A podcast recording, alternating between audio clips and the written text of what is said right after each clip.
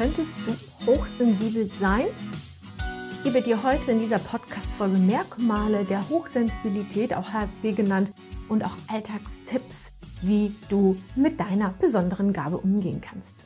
Ich möchte dich recht herzlich hier begrüßen zu einer neuen Podcast-Folge Be Different, Be You. Ich bin der Host dieser Episode und auch dieses Podcasts. Ich bin Natalia Kleibaum und in dieser Podcast-Reihe geht es ja um Einzigartigkeit und dass wir alle nicht gleich sind, sondern ich möchte dir einfach Mut machen, wirklich mehr du selbst zu sein und ohne Maske rumzulaufen, denn es herrscht ja immer noch in der Gesellschaft dieses Credo, lieber angepasst zu sein und sich so ein bisschen zu ducken, anstatt wirklich authentisch 100% du selbst zu sein. Und Fakt ist, dass immer mehr Menschen einfach trotzdem nicht mehr so wahnsinnig angepasst sein möchten, sondern zu sich sagen, ich möchte mir selber treu sein und ich möchte mir also das tun, was mir gefällt und, und was mich glücklich macht, weil am Ende des Tages wollen wir halt alle einfach glücklich sein.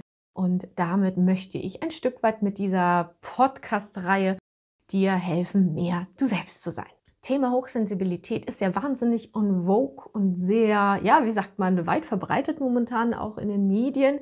Ich finde das ganz schön, denn ähm, also es, ist, es ist schön zu, gleichzeitig, aber es ist auch ein bisschen, es hat auch ein bisschen was Fehler, Makel, also so dieses, ich bin irgendwie komisch.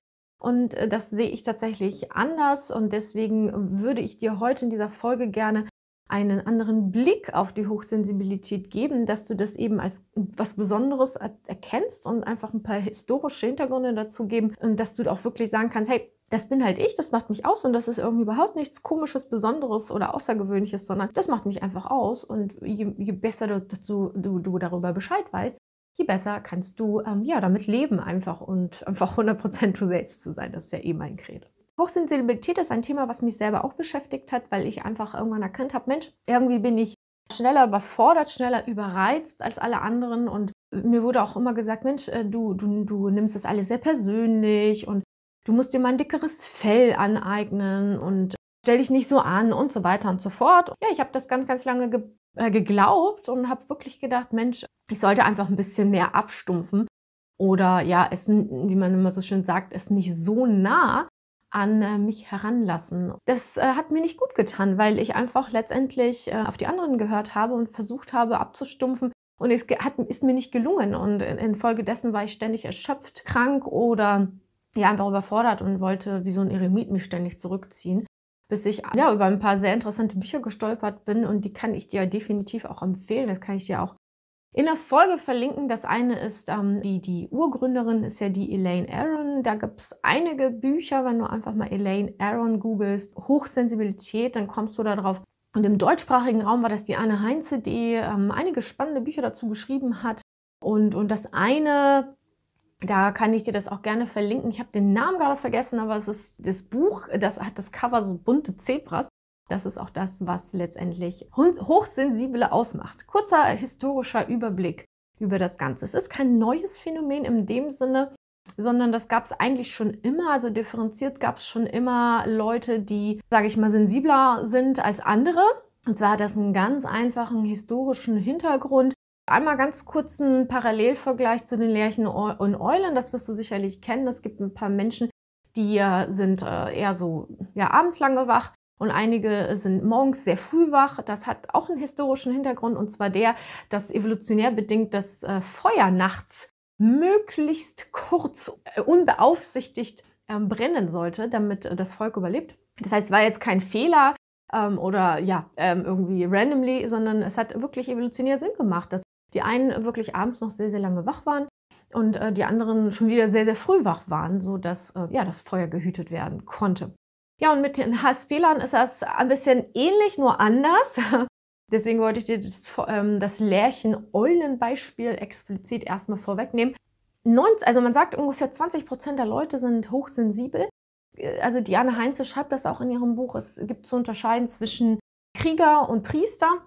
Die Krieger waren die Macher, die nach draußen gegangen sind, die die Tiere erlegt haben und so weiter. Und das wäre nicht so wahnsinnig hilfreich gewesen, wenn die so wahnsinnig viel Mitgefühl mit dem getöteten Tier gehabt hätten, weil schlicht und weg wären dann alle verhungert.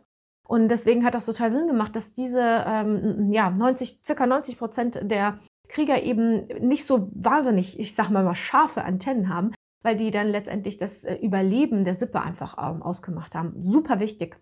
Und dann gab es eben äh, diesen kleinen Prozentzahl, ungefähr 10 Prozent der Priester. Das waren so die, die mitfühlenden, sensiblen Berater, die ja, ja immer irgendwie ein offenes Ohr hatten und so feinfühlig waren und irgendwie zwischen den Zeilen lesen konnten und immer Tipps gegeben haben. Und ja, so, so heutzutage wäre es der moderne Coach, Berater, Trainer und so weiter, weil die sollten in der Regel auch empathisch sein, weil wenn du das, dich in das Gegenüber nicht einfühlen kannst, dann brauchst du auch niemanden zu beraten oder zu coachen, weil sonst würdest du daran einfach vorbeicoachen. So. Deswegen ähm, hat sich das Ganze auch evolutionär äh, bedingt, dass sozusagen ein kleiner Teil einfach äh, ja, beratend unterwegs war und der andere eben die, das Ausführende, die, die, äh, die Kriegerfraktion, wenn man so will. Und so hat das Ganze eben schon immer Sinn gemacht. Und ja, es gab viele Jahre, da wurde das einfach nicht so wahnsinnig beleuchtet. Also es gab immer diese sensiblen Menschen.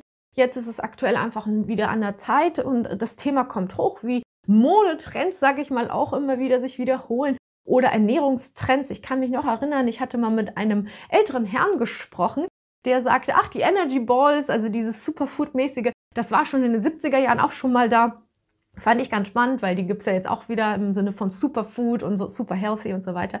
Also letztendlich ist äh, die Hochsensibilität auch momentan im Trend, in Anführungszeichen im Trend, aber hat 100% auch äh, irgendwie einen Grund, warum das gerade so ein Trend ist und wieder so ein Stück weit in den Fokus gelenkt wird, weil vielleicht wir zu viel der kriegerischen Energie da draußen haben, zu viele Macher und zu wenig Fühler, wisst ihr, wie ich meine? Und deswegen glaube ich schon, dass diese, ich sag mal, mindere Masse der Priester, der Hochsensiblen, ungefähr 20 Prozent der Gesellschaft, dass die wieder Gehör finden, ne? dass die nicht sich unterordnen mit den Kriegern, dieses stumpf doch mal ab. Also das wäre genauso, als wenn ähm, der, der sensible Priester äh, gezwungen wäre in der Historie zu sagen, ähm, nee, du kommst jetzt mit an die Front und killst auch die Tiere. Das wäre einfach seiner Natur total zuwider. Und ich denke, dass das früher Platz hatte und irgendwann in die Vergessenheit geraten sind. Das heißt, es wird von allen 100% Krieger erwartet und das Sensible als Qualität ist gänzlich verloren gegangen und ich glaube, dieser Trend äh, bringt das Ganze wieder so ein bisschen zum Vorschein, was ich sehr, sehr schön finde. Weil, äh, wie gesagt, äh, das äh, betrifft mich sehr stark und ich habe mich sehr lange missverstanden gefühlt und wenn du das hörst, wirst du es höchstwahrscheinlich nicht zufällig hören, dass das Thema Hochsensibilität auch dein Thema sein könnte. Es gibt ein paar differenzierte Unterschiede. Also es wird oft auch sogar assoziiert, dass die Hochsensibilität auch eine besondere Form der Hochbegabung ist oder der Intelligenz. Bisher wurde ja Hochbegabung mit IQ getestet und waren eher so wissenschaftlich-mathematische Themen mit gut rechnen, logisches Denken und so weiter. Aber fein, feinen Antennen oder diese scharfen Antennen, wie ich sie nenne, die wurden nie in diese Schublade der Hochbegabung ähm, eingestuft. Ja? Es gibt mehrere Formen der Hochsensibilität, beziehungsweise es kann, also es kann sein, dass du entweder hochsensibel bist, sprich wirklich auf diese Sinne bezogen, also hören, riechen, schmecken, sehen und so weiter, dass eines davon bei dir so extrem ist, dass du ja vielleicht viel, viel schneller befrachtet bist. Also bei mir ist es zum Beispiel das Hören. Ich bin super hörempfindlich, muss auch oft mit Oropax schlafen, mit äh, Kopfhörern Bahn fahren, weil ich es einfach nicht also wirklich nicht ausschalten kann, bei den Gesprächen der Bahnmitfahrer zu lauschen, auch wenn ich wollte. Ähm, die Hochsensitivität äh, betrachtet die feinen äh, Sinnen, die es so in der klassischen Form nicht gibt. Der Rudolf Steiner hat mal die zwölf Sinne definiert. Das kannst du auch gerne mal nachlesen, wenn dich das interessiert. Aber dazu gehören tatsächlich diese ähm, diese metaphysischen Dinge, das sind auch Menschen, die sich zu Philosophie und Spiritualität ganz oft ja hingezogen fühlen. Das ist dann oft Hellsichtigkeit, Hellfühligkeit, Hellhörigkeit. Es muss nicht immer diese esoterische, spirituelle Komponente haben. Also man kann auch einfach Hellfühligkeit mit Klarheit, also so, so gleichsetzen. Ne? Hell, das wird dann sonst in so eine Richtung geschoben und einige sind dann immer so, oh, ich weiß nicht, das ist mir alles ein bisschen zu schräg. Aber das ist einfach nur dieses ähm, Gefühl, ich, ich, weiß das einfach, ich fühle das einfach. Das ist einfach so eine Klarheit, die du in dir drin hast. Das muss gar nicht äh, so, ein, so einen esoterischen Hokuspokus drüber haben. Dann äh, gibt es eine, tatsächlich noch äh, so eine Art von Hochbegabung. Also das heißt, wie gesagt, deswegen auch dieses Buch von Anne Heinz ist wirklich sehr, sehr empfehlenswert, weil du kannst auch einen Test machen Hochbegabung ist einfach, also heutzutage wird man oft auch vielseitig interessiert. So also dieses, kennst du das vielleicht auch, dass du so ein Bücherboom wirst, ständig so einen Wissensdurst hast und immer, ja, so, so, so einen inneren Drang, immer mehr zu, zu erfahren und vielleicht auch sprunghafter Mensch bist. Das ist auch etwas, was oft den äh, Hochsensiblen unterstellt wird. Und es kann einfach sein, dass du hochbegabt bist und einfach, ja, Wissen wie ein Schwamm aufsaugst, äh, du ständig auch neuen Input brauchst, weil du sonst dich einfach zu Tode langweilst. Das ist äh, erstmal so, so, dieser grobe Abriss für ähm, ja, die, die HSP-Varianten, also, also Hochsensibilität kann eben auf die Sinne bezogen sein, auf die Sensitivität, dieses Inner Knowing, wie man so schön sagt, und aber auch so eine gewisse Hochbegabung. Es kann zum Beispiel sowas sein wie in einer Gruppenarbeit, denkst du dir so, wie kann man denn so langsam sein? Du bist schon irgendwie Meilen voraus fertig und die anderen sind aber so langsam. Das heißt aber nicht, da, also das heißt nicht, dass sie doof sind, sondern dass sie tatsächlich einfach langsamer sind und du einfach eben eine Hochbegabung hast. Du weißt die Lösung äh, ja, in Bruchteilen von Sekunden und andere müssen darüber nachgrübeln. Also Thema Hochbegabung, wenn, wenn, das, wenn du das Gefühl hast, es ist irgendwie etwas, was bei dir klingelt, kannst du dich gerne mal intensiver mit beschäftigen.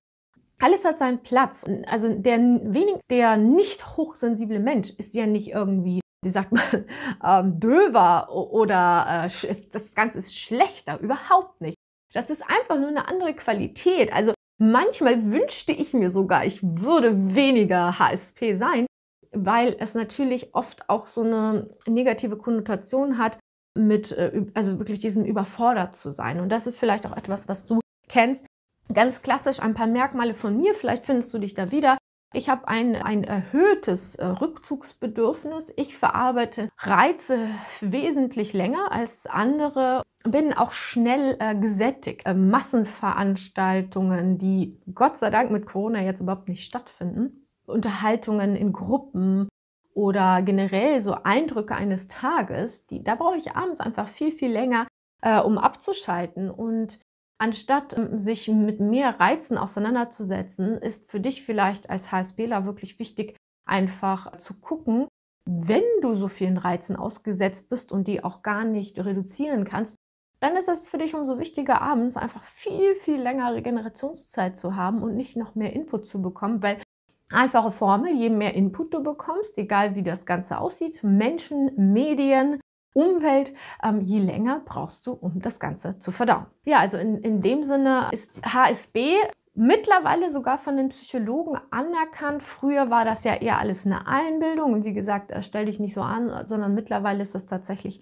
ein, sag ich mal, anerkanntes äh, menschliches Phänomen, dass man, dass einige Menschen einfach sensibler sind als andere. Es ist einfach eine andere Form der Andersartigkeit. Ich habe übrigens dazu auch eine Folge gedreht, die äh, Podcast-Folge 29 kann ich dir empfehlen. Da geht es im ersten Teil, das ist eine fünfteilige Serie, fünf Formen oder Formen deiner Andersartigkeit. Und da habe ich auch schon bereits um das Phänomen HSP gesprochen. Und wie du ja weißt, geht es ja in diesem Podcast um dieses anders zu sein oder sich selbst zu sein, authentisch zu sein.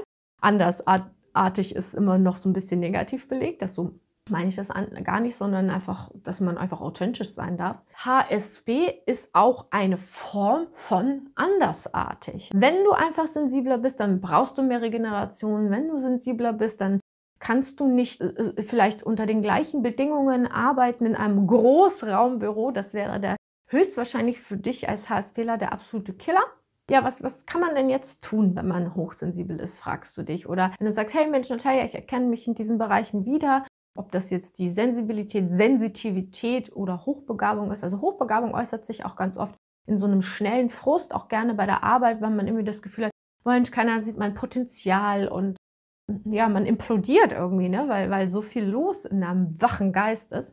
Ja, das also zunächst einmal also was ich dir auf jeden Fall raten kann, ist, dass man zunächst mal wirklich anerkennt, dass ich bin okay, so wie ich bin und aus einer Non-Dualität heraus gesprochen, das ist weder gut noch schlecht. Versuch das wirklich mal, sage ich mal, neutral zu sehen. Ich weiß, es ist eine absolute Königsdisziplin, aber wenn du reizüberflutet bist, dann ist es äh, nichts, wo du sagen musst, boah, ich bin schon wieder so reizüberflutet, sondern du nimmst es einfach wahr, also deine äh, Barrieren, dass Reize in dich hineinströmen, äh, sind einfach dünner und du nimmst einfach mehr wahr und dass du das erstmal einfach so anerkennst. Ich sage auch immer, das Leben eines HSPlers ist einfach super intensiv. Ich möchte nicht mit äh, Menschen wechseln, die wenig spüren, weil das auch ein Stück weit Lebensqualität für mich ist. Dass ich, äh, ich brauche nur so einen kleinen Impuls und, und bei mir drin explodiert das schon an Emotionen. Ich finde, das ist auch etwas ja bereicherndes und wie äh, mein Lehrer Robert Scheinfeld sagt, Emotions are the soundtrack of our lives. Und das ist genau der spannende Punkt. Du willst gar nicht, dass diese Emotionen in Form von Empfindungen und so weiter weggehen, weil das ist letztendlich auch Lebensqualität. Das heißt, versuch mal dein HSP-Dasein, das ist auch ein richtig guter Tipp, als eine erhöhte Lebensqualität zu sehen, anstatt, oh, ich wäre gerne ein bisschen abgestumpfter, weil mir das alles zu viel ist. Und wenn du das sozusagen, also der erste Weg ist ja dieses, okay, vielleicht bin ich das, also dieses, ich sag mal, diagnostische. Und dann in der zweiten Phase das eben in sein Leben zu lassen und auch willkommen zu heißen, also so eine Art Anpassungsphase, dass du dir auch vielleicht mal sagst, ich will gar nicht so sein wie die anderen. Warum auch? Ne? Nur weil der andere ähm, ja nichts spürt und nicht empfindet, heißt es ja nicht, dass das irgendwie erstrebenswert ist, sondern wirklich, vielleicht für dich auch als kleines Mantra zu sagen, ich will gar nicht so sein wie du. Das hilft auf jeden Fall ungemein. Dieses Thema, was ich vorhin gesagt hatte, mit dem verunsichert sich zu fühlen, wenn andere dich kritisieren, indem sie sagen, oh, du nimmst das alles so persönlich und sei nicht so empfindlich. Du bist so ein Sensibelchen und ähm, du brauchst ein dickeres Fell. Ja, in der Arbeitswelt sehr, sehr, sehr gängig. Ja, das ist so in der Arbeitswelt, daran musst du dich gewöhnen. Dann hilft dir das sehr, wenn ähm, die anderen über dich ihren Einfluss verlieren, also das ist wirklich ein sehr wichtiges Kriterium, wenn jemand zu dir sagt, sei nicht so empfindlich, dann ähm, lässt du dich ja schnell davon beeinflussen, weil du höchstwahrscheinlich noch verunsichert bist. Aber es geht auch anders, dass du sagst, ich lasse mich nicht von den Aussagen der Nicht-Sensiblen, sage ich mal, verunsichern, dass du einfach sagst, ich muss mich einfach nicht vergleichen, ne? wie ich schon sagte. Also ich will gar nicht sein wie du. Vergleichen ist sowieso totaler Quatsch, weil Wer auch immer das Vergleichen erfunden hat, hat damit eine Spirale ins Unglücklichsein mit erfunden, weil Vergleichen, beim Vergleichen sage ich, schneidest du immer schlechter ab. Möglicherweise auch mal besser, in Anführungszeichen, aber äh, Vergleichen trägt schon den Keim des Unglücks in dir. Das heißt, ähm, vergleich dich nicht mit anderen, wie es denen geht oder wie die fühlen, sondern ähm, ja, besinne dich einfach nur auf dein immens reichen Innenleben, wenn man so will.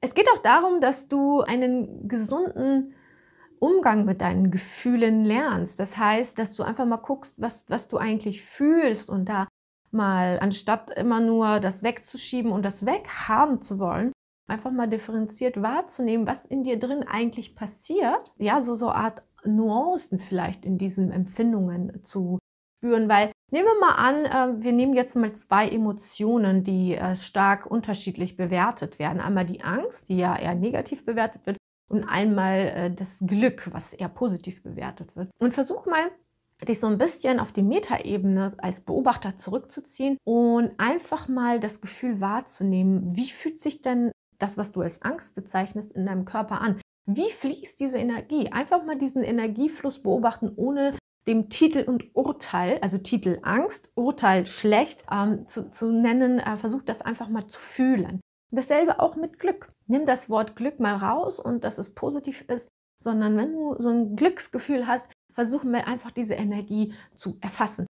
Warum ich das sage, ist, wenn du anfängst, dich, äh, wie sagt man, Non-Detachment im Englischen, wenn du dich anfängst von äh, Emotionen, egal ob sie positiver Natur sind oder negativer Natur sind, wenn du dich anfängst von denen immer mehr zurückzuziehen, sprich den Namen wegzunehmen, also den Titel darüber, zum Beispiel Angst und das Urteil, also in diesem Falle schlecht, dann wirst du sehen, dass du als HSP-Mensch damit viel, viel, viel besser umgehen kannst, weil du nämlich nicht ständig dabei bist, zu betiteln und zu beurteilen, oh, jetzt fühle ich Angst, jetzt fühle ich Frust, jetzt fühle ich Aggression, jetzt fühle ich Glück, jetzt fühle ich Frieden, jetzt fühle ich Glückseligkeit, ja, sondern ähm, du nimmst einfach nur die Energien wahr, wie auch immer sie gerade fließen.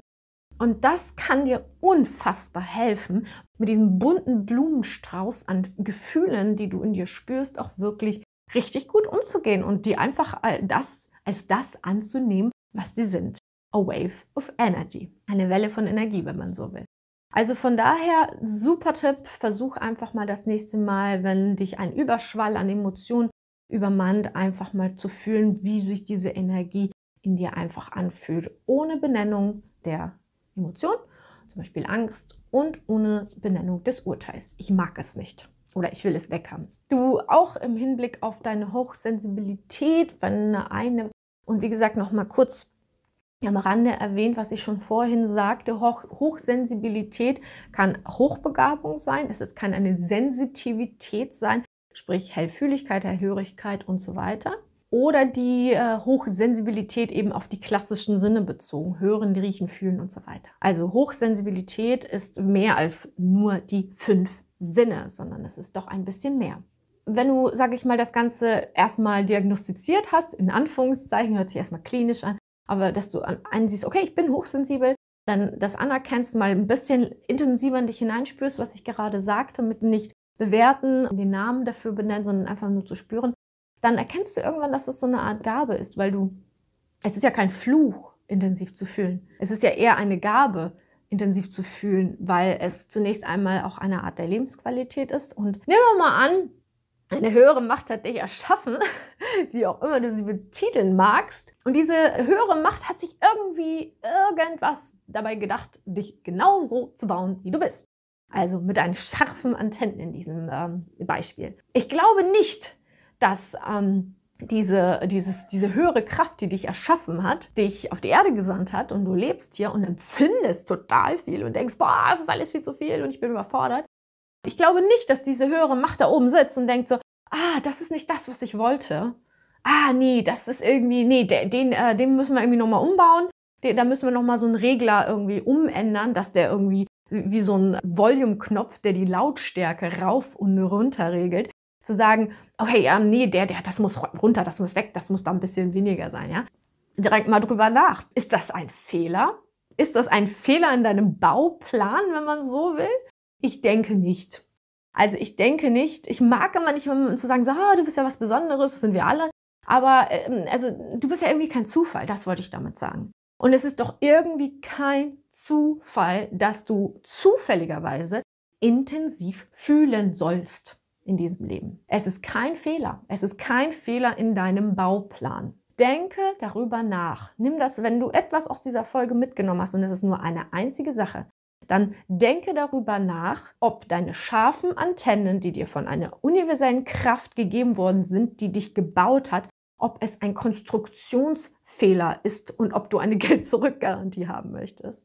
Schützen ist so eine Sache. Kann sich versuchen zu schützen, aber es geht nur bis zu einem gewissen Grad, weil ähm, wir sind ja alles soziale Wesen und schützen würde ja bedeuten, ich schotte mich ab und ich mag das nicht so gerne, dass es so viel und intensiv fühlen ist und deswegen möchte ich weniger fühlen und deswegen schütze ich mich in Anführungszeichen. Aber darum geht es doch gar nicht. Geht es dann wirklich darum, dass du dich zurückziehst und mit deiner Gabe der vielen Empfindungen und diesem Feuerwerk an Emotionen, ja, ist nicht Schützen auch abstumpfen?